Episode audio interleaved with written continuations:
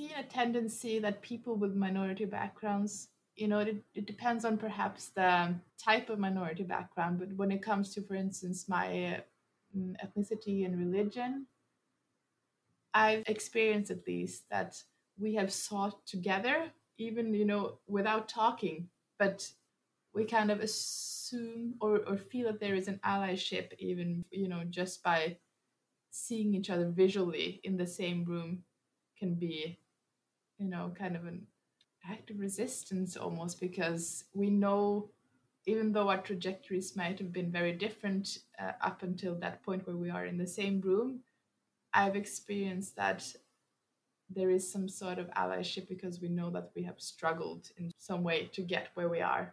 Welcome to color at work a safe space for sharing and strengthening the black and brown experience in the workplace. My name is sofia medina andrade and I believe in the efficiency of diversity and inclusion to achieve a more dignified and fair working world. Hello, community. In today's episode, I will be speaking with Nora Mehsen, a professional that in the last 10 years has contributed to human rights causes through her work. Between Oslo and Brussels, Nora has worked for governmental organizations focusing on sexual and reproductive rights, as well as children, youth, and family affairs. Nora has also chaired the Queer World, a national interest organization for LGBTIQ people with minority backgrounds from 2015 till 2017.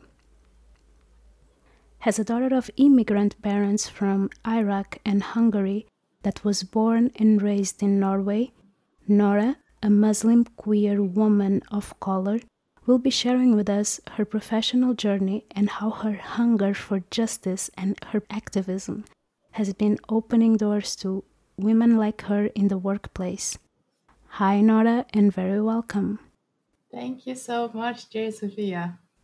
Thank you for being here. Honestly, it's a pleasure having you here. Thank you for having me. Nora, can you tell us a bit about yourself and as you describe you as a professional?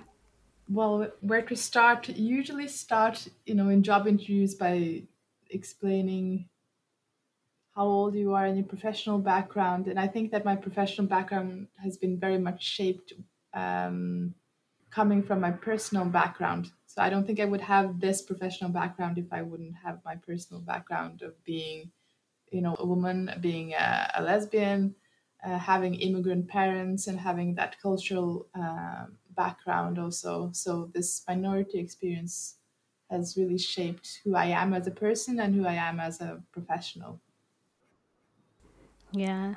It's interesting to see how this has influenced you to the point that you actually went to work for human rights right but also you have worked for different organizations, governmental organizations in different countries, meaning that you have experienced multicultural work environments.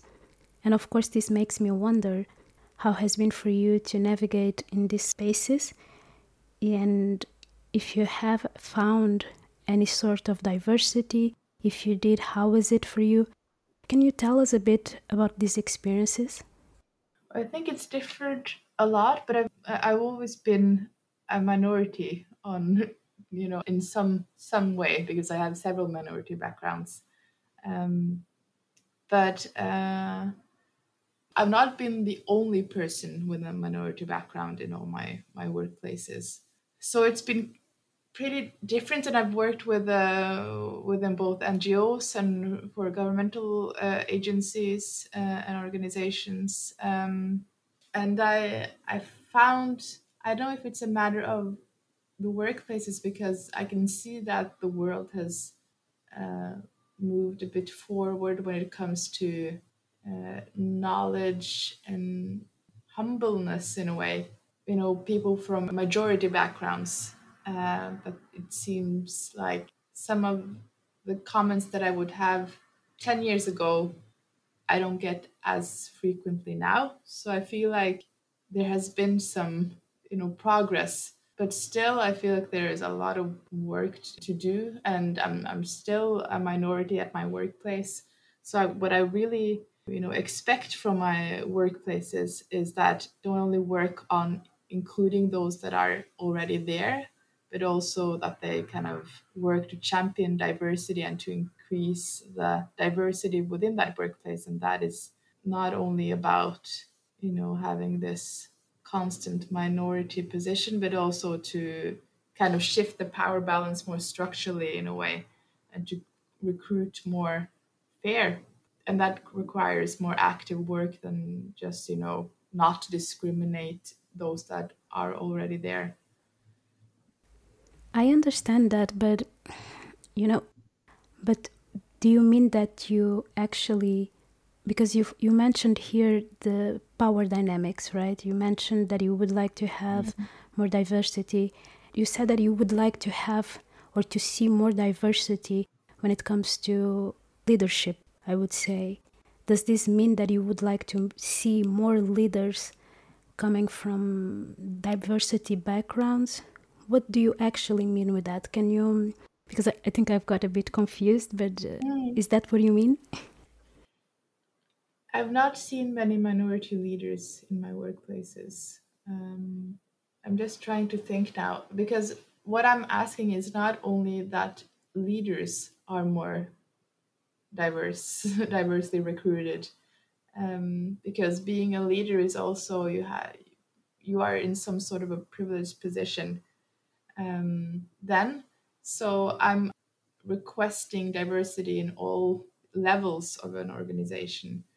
Um, and that you know the minorities that you see in a workplace are, are not only reserved to certain positions um, or recruited big you know it's i find that it's kind of uh, difficult because you know having a minority background is a competence in itself and i have a lot of experience and, and knowledge to contribute to because of that experience. And also i don't want to be placed in a position where i'm the one that's supposed to educate uh, people from majority backgrounds on how to behave around me or people like me. Um, you know i expect people to educate themselves. Um, and to respect my competence in a way that it's not my responsibility to you know bring diversity. You know uh, this is not what diversity looks like. It's not one person then you add that person then you have diversity. It's it requires structural effort on all levels and it, it's a, a value. It's a way of thinking and it's the way of practicing it. I couldn't agree more with you you know but i also i'm curious yeah when it comes to peer diversity have you actually experienced that in the workplace? Have you found people that looked like you or in a way made you feel less alone? Definitely. And I've uh, seen a tendency that people with minority backgrounds, you know, it, it depends on perhaps the type of minority background, but when it comes to, for instance, my uh, ethnicity and religion, I've experienced at least that we have sought together, even you know without talking, but uh, we kind of assume or, or feel that there is an allyship, even you know just by seeing each other visually in the same room, can be you know kind of an act of resistance almost because we know even though our trajectories might have been very different uh, up until that point where we are in the same room I've experienced that there is some sort of allyship because we know that we have struggled in some way to get where we are. And I've also uh, been to one workplace where we formed a kind of a unofficial BIPOC group, which I think is really, really cool and important and empowering. Um, and it's not like all of us share the same experiences not at all we have also different minority backgrounds in addition to being uh, bipoc but um, i feel like it's yeah to kind of organize also within the workplace I wish I, I had done that earlier, more, you know, uh, systematically in a way. It's beautiful to hear that you actually took that initiative and you put that in practice. But of course, I'm hearing you talk and I'm very curious and intrigued by the way that you express in all these environments, the way that you express and live your racial, religious, and sexual identity. Because, as you said, besides being a BIPOC, you do have lots of intersectionalities. And of course, this is basically that. We do know that there are so much bias around your race, your religion, and your sexual orientation, but also it's normal that you do want to express that in the workplace and you want to live your full identity. So, do you feel that in the last 10 years of your professional journey, you, you actually had the opportunity to do it? And if so, what are the strategies that you've been using to put that in practice? Well, before I start answering that question, I would just like to also say that uh, I didn't initiate that BIPOC group uh, at my current uh, workplace. It, and that is something that is really nice that the initiative came from someone else um, and, you know, not to be the only one working for, for something, but that's, it felt like kind of a luxury, you know, that somebody else at my workplace also cares about these issues and have this um, surplus to uh, to be able to organize something like this. So that is very also appreciated that, you know, not to be the driving force always, but also to see other driving forces working for the same goal as you. Um, also, it makes you feel less lonely, right? It's kind of like you know that you have someone that has your back. Yes. And it can advocate for you in these moments, right? Exactly. Exactly. So I felt very privileged in a way, but it shouldn't feel like a privilege. Should should have been, you know, felt like a, um, you know, a very basic thing. But it's not a basic thing if you're a minority, uh, unfortunately. But when it comes to you know my minority backgrounds, it's been a bit different in different workplaces. I've always been very unapologetic about who I am, and I've I think I've taken some risks because there, there are actually risks uh, when a minority person speaks up uh, against injustice, whether that injustice is directed at you or somebody else. Um, so I've not been very strategic always when I've raised my voice at the workplace. And I don't know if this is a, a weakness or a strength, in a way. Um, because on one hand, I find it really provocative that I need to tailor my message to be pleasant for somebody from a majority background. So I have a lot of, you know, unwillingness to tailor my message to make things comfortable for other people from majority backgrounds. Um, and on the other hand, I, I know that sometimes making people with power comfortable and to try to find a balance of you know challenging a bit but not too much because you're not the power holder at the workplace. That can i acknowledge that that can be more effective sometimes. And i think that kind of points back to the point that um, you know we are all different and we have different strategies and different goals with our strategies so i think that i've kind of chosen that it's more important that i raise my voice because i would feel so terrible if i didn't that i raise my voice in a very clear and constructive way but it's clear and it's direct i don't want to sugarcoat anything or to make things you know more pleasurable uh, for someone else. Um, and I'm kind of at peace with the potential consequences that might have for me, the potential negative consequences. Um, but some people can't afford to take this risk. Some people, you know, whether it's because they're in an even more at risk situation than me, or, you know, if they can't financially afford to lose their, their job, for instance. Um, it's a it's a different situation. So I respect people who have and their different strategies, but for me at least, it, it has been important to to choose my battle and to choose the goal of my battle in a very clear way. I'm actually glad that you mentioned that because I don't know if there is a right or wrong way to act. And if there is, it's not the purpose of this podcast because we're talking about diversity, meaning that we are open to see and to accept different ways of acting as long as they go according to your values. And in this sense, I truly can see that it goes. So, frankly, I support, to be quite honest.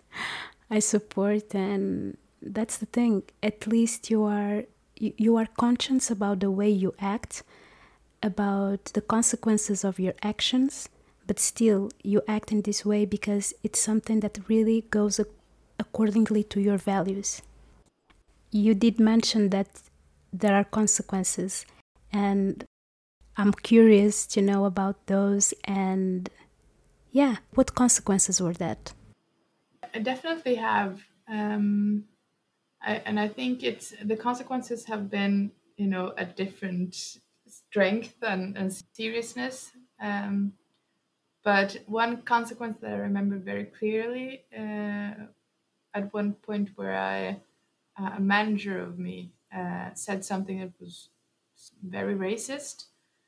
Um, and I had, you know, response that you can't, you can't say that. You know, what is this? Um, and I was called back into the office afterwards and I was told that I should, you know, be careful of what I say because I'm easily replaced. And that is, you know, and this was an organization working for human rights. Uh, so that that was, I remember that, that that it was so disappointing because I had higher expectations of that workplace, and I I really understood the discrepancy between an organization working for something good and something that sounds beautiful and actually you know the difference between that and actually implementing it on the ground in all situations. Um, because that was so anti-human rights and anti-equality you know that message that threat basically that it was. Um, so that was an important lesson for me that even though it, it, it looks good and sounds good, it doesn't mean that it is good. Um, and to always have kind of this in the back of my mind that I need to have this power critique, even though in spaces where I feel like this is my space here, I can be safe here, but I can't always be safe. It's a, it's a good reminder, I think. And it's also weird, you know, because as you mentioned, it is an organization that works for human rights. So your work is to advocate against behaviors and actions that are in a way hurting and disrespecting everything that is related to human rights. But then when you do speak up for yourself, in the organization, you are threatened. So, yeah, it's nonsense, it's weird, but at the same time shows how these topics are fragile and how yeah. people are not willing to talk about it. Because as long as you start to raise the problem or the topic in this case, the only way they see it to deal with that is to shut it down and also, this should be a safe space, right? If it's an organization that is advocating and fighting for human rights, it should be a safe space, not a place in which you have to measure your words when it comes to injustice, you know? It's yeah, it's it's crazy, honestly.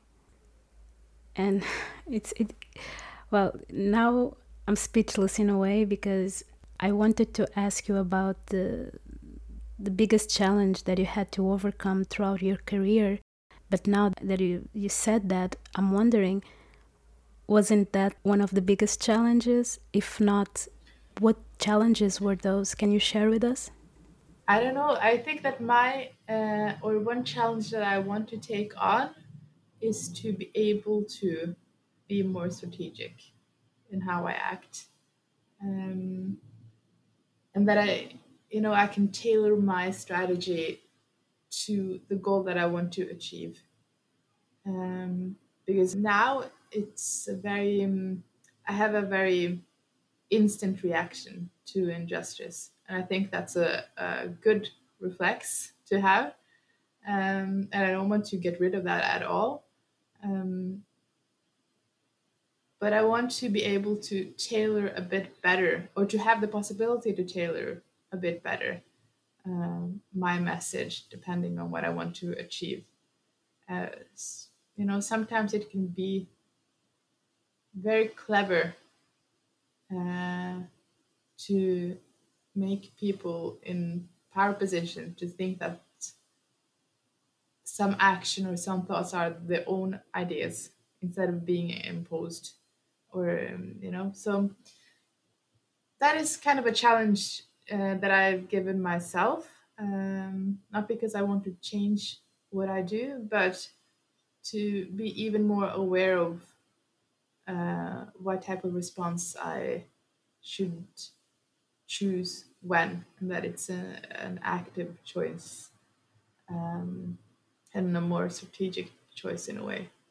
I don't know if this is also kind of giving up uh, I'm not quite sure because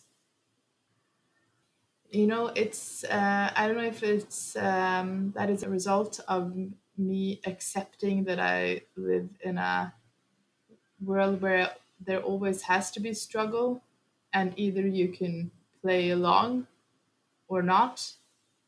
So i'm i'm a bit unsure whether this is progress or regress in a way. You get what i mean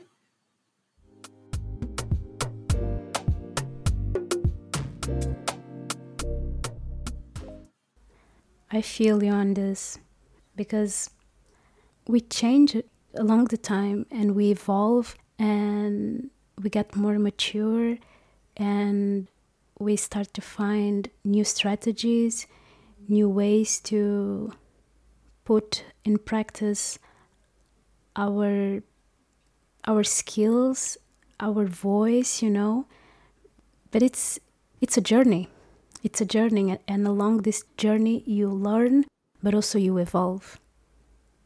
And once we engage in these fights, I think from time to time we get to that point in which we start questioning our tactics, our strategies, and the impression I get is that you are facing this now. Mm. And for me, it's valid. I understand, of course. But also, it's a contradiction. I think it's an internal contradiction because you do know that you have to measure yourself up, but at the same time, you feel you just would like to be in a place in which you could safely be you. But the same also applies to your partner, you know.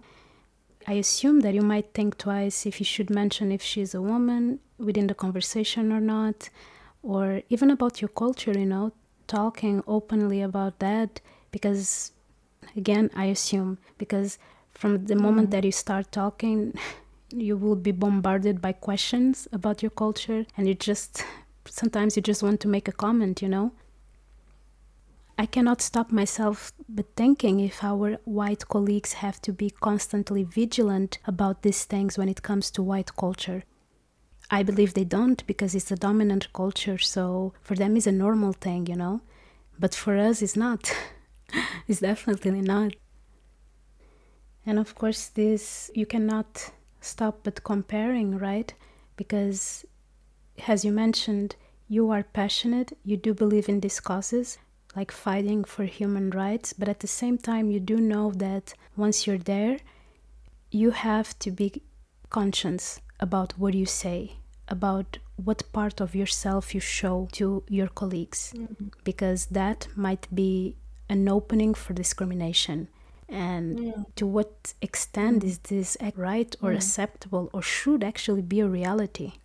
Yes, no, it's I really like that reflection, uh, and it goes directly to the comment uh, or the point in my comment as well. Because in one way, it's uh, I feel like I'm very privileged uh, because my responses can be very quick, and you know, if I would get fired or squeezed out, I would survive financially. You know, it's not. Uh, I'm privileged in a way that I can afford the consequences if there are consequences. Um, but at the same time, also, it's really unfair because these kind of considerations, uh, people from majority background don't have to, you know, weigh their words in the way that uh, we have to. Um, yeah, so it's it's it's not fair. That's you know, just to sum it up, in a, a workplace should be a safe space, but it's not. And how do you deal with that? How do you survive within such a space then? I don't know, you know, you have to be constantly vigilant of yourself. So you're working in a place that fights for human rights, but at, at the same time, this is the place where you have to be constantly vigilant about your background it's just like well, I don't know. Honestly, I don't know. I don't know if you would like to um, to share with us a situation that was very uncomfortable to you. Well, you already did share a situation in which your boss basically threatened you, but I don't know if you have or if you feel comfortable to talk about some episodes related to your colleagues because I do know that those episodes exist. You do know, but now my question is do you feel comfortable to talk about it? Well, here again, I have to weigh my words, you know. Um, because being honest, um, it's one thing when you when you talk to friends, and you are my friend, definitely. But it's uh, one thing when you can talk privately and when you can't. And again, you know, we have to make this um, kind of choices of what to share and, and when and in which spaces. So I'm thinking about a, a case that is suitable to share because I have many experiences, but that is suitable to share for a, a wider audience. Um, and there has been, you know, several situations. Um, I think that um, you know, in, in a Norwegian context, uh, not having an accent, for instance, uh, or to be read as Norwegian enough, uh, also has given me privilege and it also has, you know, let people say things around me that they that they shouldn't have, you know, things that people think and mean and have done. And they share around me because I think that uh, I don't know maybe I in some situations pass as Norwegian enough that people you know don't watch their words as much and, um, and don't expect that reaction from me. So for instance, uh, not being black myself, um, that that people would allow themselves to say things about people that are black that they would have not said uh, if there was a person from that background in the room. Um, yeah, so it's difficult to choose one one example, but but there have been maybe even more examples of me witnessing um, injustice towards other groups than myself, and that people have not expected me to raise my voice. Um, you know, you get my point. I do, you know, especially when you talk about the accent, because unfortunately it's a classic of racism, right? Mm. But also how having an accent that is so called white can, in a way, protect you, right? So it's kind of a survival tactic that we use mm-hmm. in order to avoid racism, but it's just so tricky, you know? It's, it's really tricky.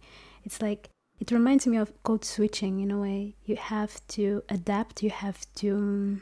You have to hide yourself in a way. You have to become white when facing white people in order to avoid or to escape racism. It's so it's tricky. It's mind-blowing in a way.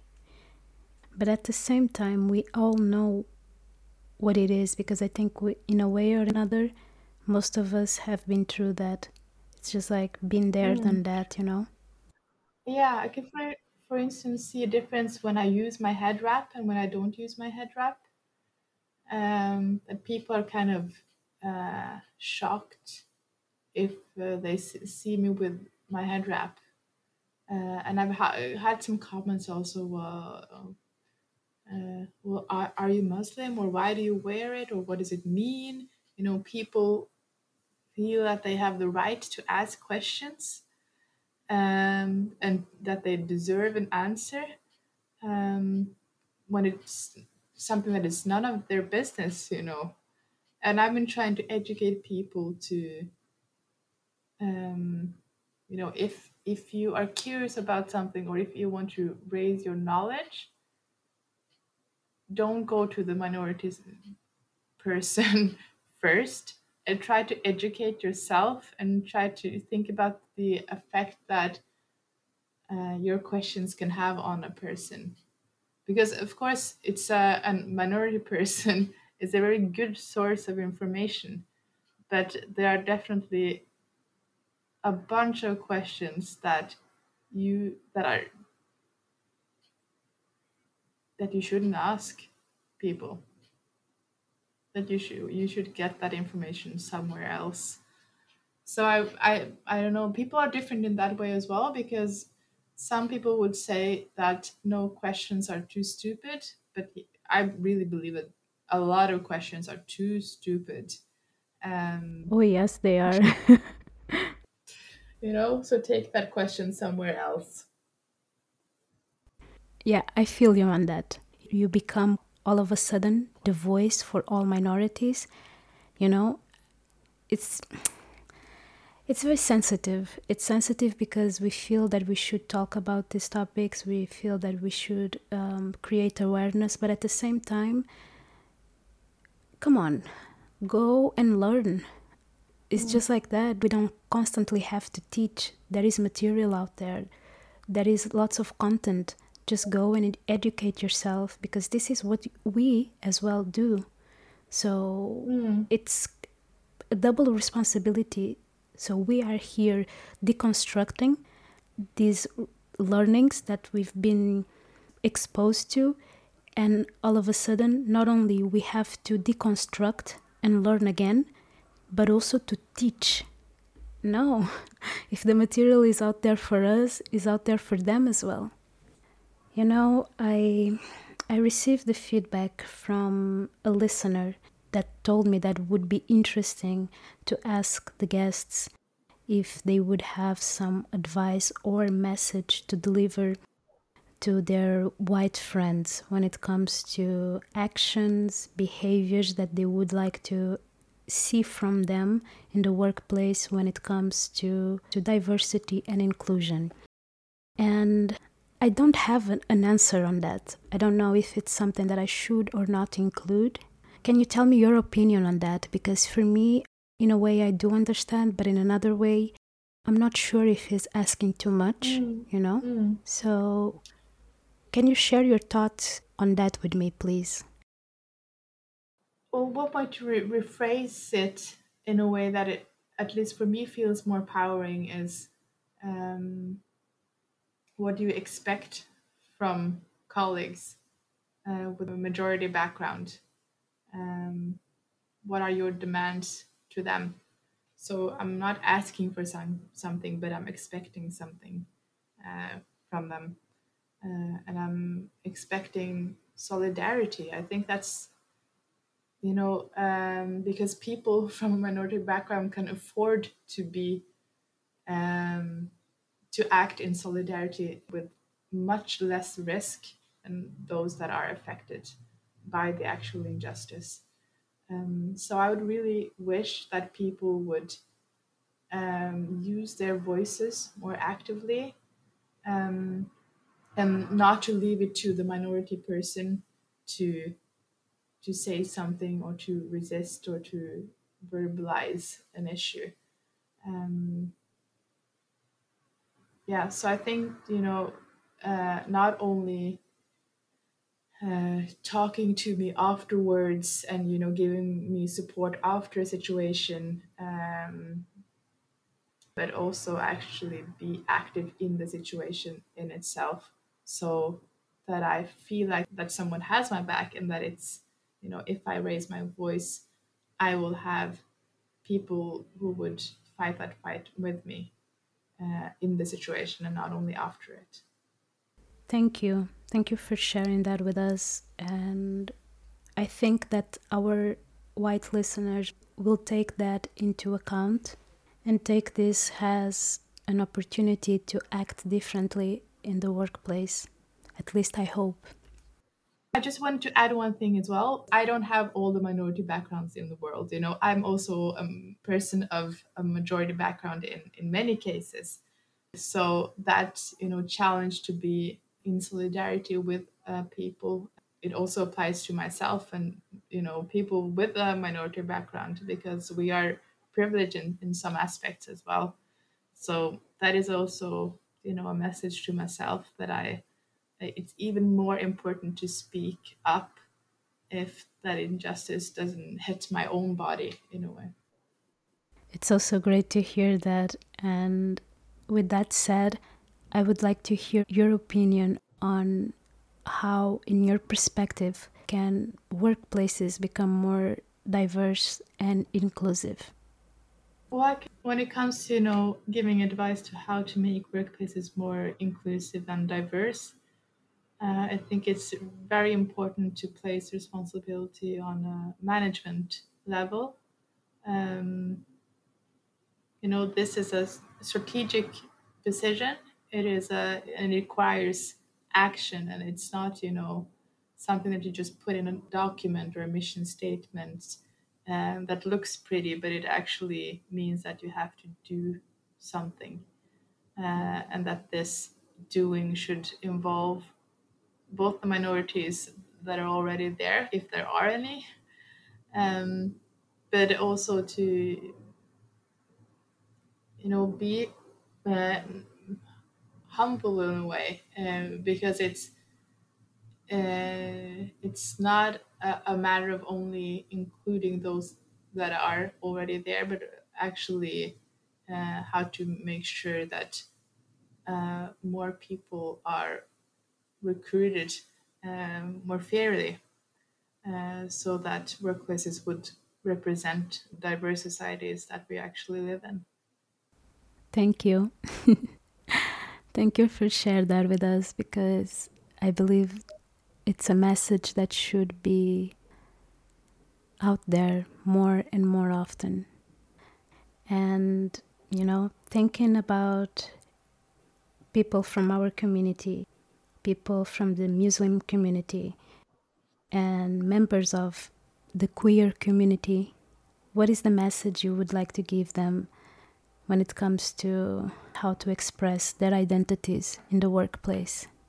I ask that because I feel that we are all still figuring out the best way to navigate those spaces. So I also believe that as much as advice we can get from people like us, the better. So, yeah, I would like to hear your opinion. I would like to hear your advice and your voice on that.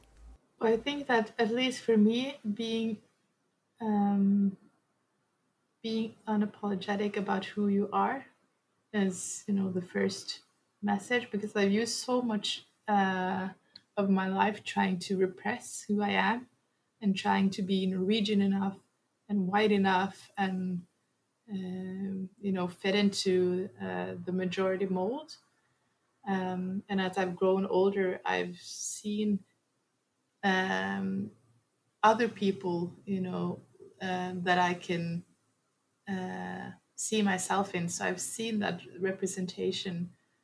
Uh, it has increased just, you know, moving from the small town where I grew up into Oslo, um, the capital in, in Norway.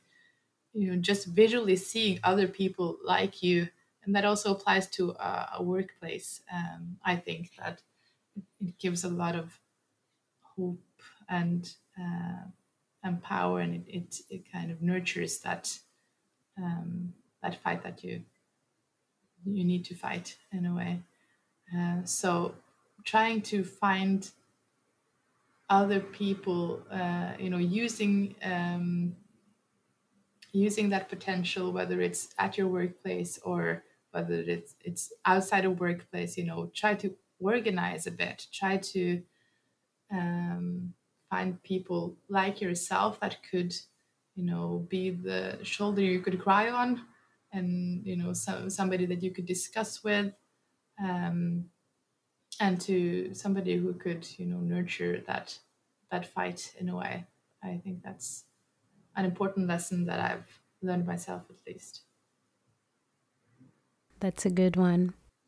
And before letting you go, I would like to to ask you what truths do you feel that you wish people have told you about the workplace? Um, maybe it's a point that I touched upon earlier that just because it looks pretty, it doesn't mean that it is pretty or feels pretty. Um, I think that's an important lesson that I have learned, at least that you know, even though we should expect more, uh, be prepared that you know the what you what you get is not necessarily what is promised in a way. Um, yeah, so to just preserve that that you know uh, critical reflex uh, also, uh, even though things might sound or look pretty on paper. Yeah, thank you. Thank you so much. Nora, it has been a pleasure talking to you. And I hope that people enjoy this conversation as much as I'm enjoying it. And in case they do and they want to know more about yourself, how and where can they get in touch with you? Well, I've kind of uh, I've been very active in the public debate in in Norway um, a big chunk of my life, and I've gotten you know a lot of messages on Facebook, for instance, um, from you know different people um, that have told me that they you know I'm, they're glad that they are represented in some way. Um, but right now i'm in a in a place in life where i'm uh, i'm not really participating much in the public debate uh, and probably that's both a mix of you know being a bit tired uh, or exhausted because it you know it requires a lot of energy to to be a part of the public debate that looks like it does. Um, but it's also um, you know, due to a choice where I've kind of shifted my focus to maybe maybe the fights that I uh, fight can also be done on a micro level. It not only everything has to be you know uh, in the papers on on television or in a big format, but the, the most important fights in life are you know the small things that you do in everyday life, uh, meeting your colleagues or in the grocery store or at you know dinner with friends or acquaintances you know so i really think that everybody can can make a difference even you know in the in the small situations or the micro situations of life. I totally agree. Respect and appreciate even more the fact that you are here with us sharing your personal experience giving us your advice and also your time so thank you so much. Thank you, Sofia. Thank you for listening to another episode of Colour at Work. If you enjoyed this podcast, be sure to subscribe, rate it, and leave a review. Until next time.